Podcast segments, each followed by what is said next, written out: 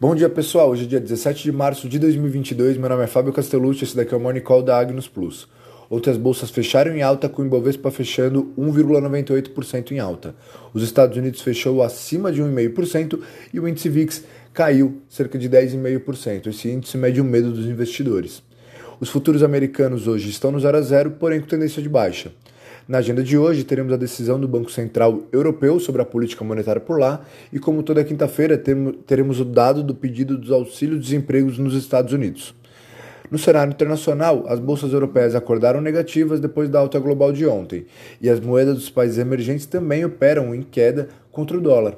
O petróleo voltou a subir, só que dessa vez cerca de 4,5%. A semana foi intensa do lado da política monetária. O Fed anunciou uma alta na taxa de juros de 0,25% e deixaram claro que deve haver novas altas de juros até o final do ano, de acordo com a expectativa da inflação.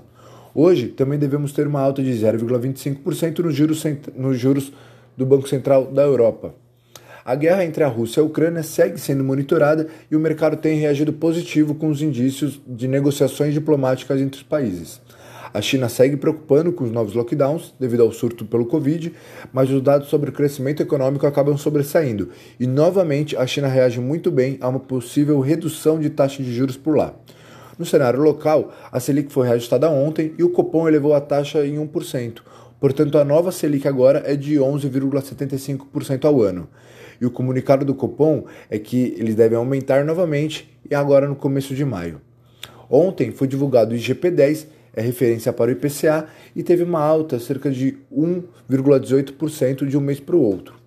Na política, a Comissão da Constituição e Justiça do Senado adiou a votação da reforma tributária e o medo agora é de um possível intervencionismo do governo federal quanto à Petrobras.